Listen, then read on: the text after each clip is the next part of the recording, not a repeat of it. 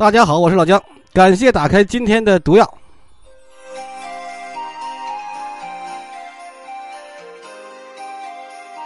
今天的开场曲来自酒井法子演唱的一首《镜中的裙子》。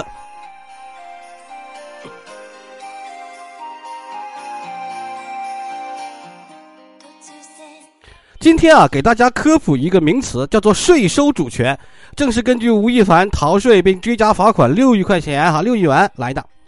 小吴这次偷税，偷出了新境界啊，收获了一顶危害国家税收主权的帽子，这顶帽子可不是随便扣的呀。他也不就是偷点钱、偷点税来泡妞吗？怎么还变成了侵犯国家主权呢？咱们就要科普一下什么是税收主权。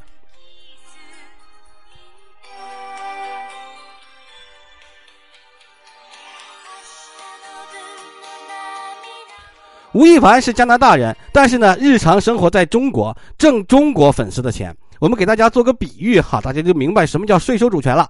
比如。一年他挣了十个亿，那么他交的税交给哪儿呢？加拿大政府说这个税应该我来收，因为小吴是加拿大人，享受他们加拿大国家的各种福利，自然就有义务交税。但是中国政府不答应啊，说他挣的钱是中国中国口袋里掏的，而且日常享受中国的公共设施，钱被你挣走了，税得留下。加拿大政府这个主张叫做属人原则，入了我国国籍，生是我的人，死是他们的死人，哪儿挣的钱就有给哪儿挣这个就政府交税的义务。中国政府的主张叫做属地原则，我不管你是哪儿人，来我的地盘卖艺就得交我这个场租，交份子钱，他都有道理。那么怎么办呢？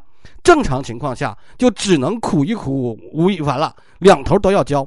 比如说，中国政府的税率是百分之十五，加拿大政府的税率是百分之十，加起来百分之二十五的税率，两头都交，这个事情明显不太合理。但是他能找中国申诉吗？肯定不可能。这个时候就体现到了税收主权了，敲黑板，敲黑板，税收主权。中国政府比较强势，说我的地盘我做主，这个钱税钱你必须交。所以说呢，吴亦凡就找加拿大政府说，一般来说，政府是鼓励本国公民去国外挣钱的，因为这个财富迟早会带回国内，所以就给他免税了。不仅免税，中国的税率不是比加拿大多百分之五吗？多交的那部分钱，这个吴亦凡还可以冲抵在加拿大产生的个税。还不明白你也别急，让我这样慢慢跟你讲，到时候我一会儿把个姚明的例子给你讲，你就明白了。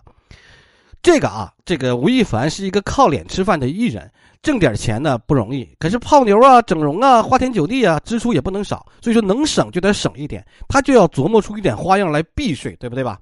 既然中国挣的钱才叫交税，那么我把收款账号开到加拿大，我按照这个加拿大的税率，是不是我可以少交百分之五？对吧？当然，这就给付款人造成了麻烦。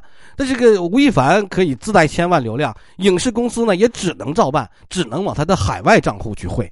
这次报道里头就说过了，他在海外单独设立了一个公司，绕个弯儿给吴亦凡打钱。这种做法非常隐蔽，收款、付款都在国外，看起来跟中国政府一点关系都没有，钱也不走中国过手，别说税了，连个手续费都没有。按照这种手法，小吴呢把九个亿，这吴亦凡把九个亿都转成了海外生付，就是他挣了十个亿吧，把九个亿转成海外收入，中国政府只能对明面上的一个税一个亿这个收入进行纳税，这一下不就少了百分之九十的税金吗？这还是小事儿，对于国家来说，最关键的问题是会造成外汇储备流失。按照正常流程，这个吴亦凡的十亿人民币都得落在中国的账户，他要想换成美元走，那得换成得得中国政府审批，能不能走，什么时候走，中国政府是可以控制的。但是吴亦凡通过海外账户授权兑换美元的工作就交给了付款方。相当于吴亦凡把其中九个亿蚂蚁搬家一点的一点点的转移到了海外，这就是为什么要查封吴亦凡公司的时候，发现账目只有一千多万的原因。绝大部分的钱已经转移到海外了，这也是这个这这种方式，这种缓慢的、慢慢的蚂蚁搬家的方式，对我国的外汇储备安全是一个巨大的危险。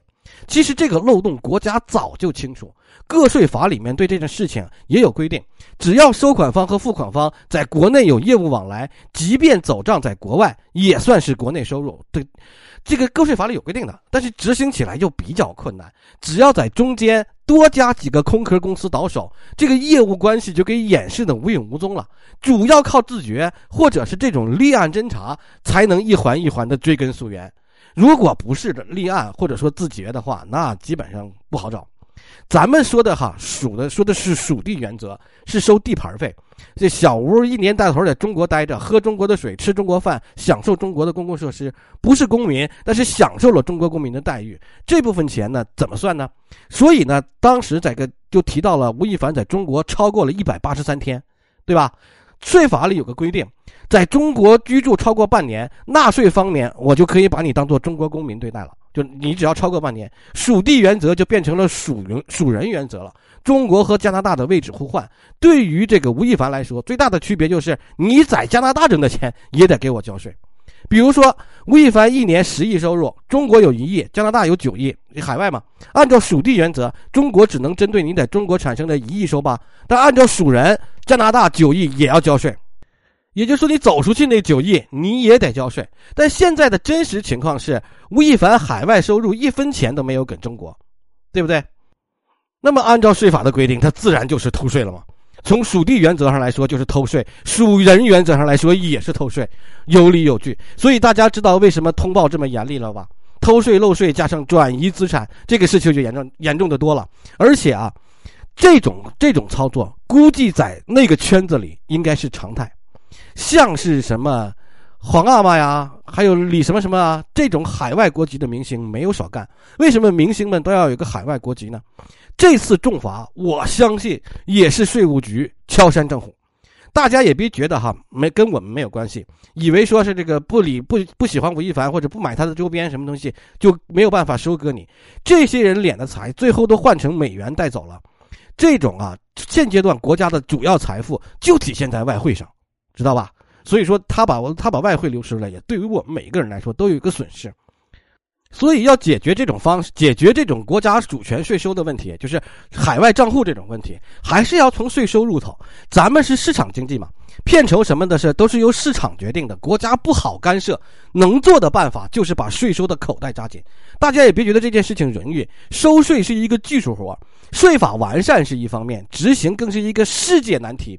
上面我们说过吧，吴亦凡开空壳公司倒手这件事情，你光看账面是一点异常没有的，税务不可能每笔账都追根溯源吧？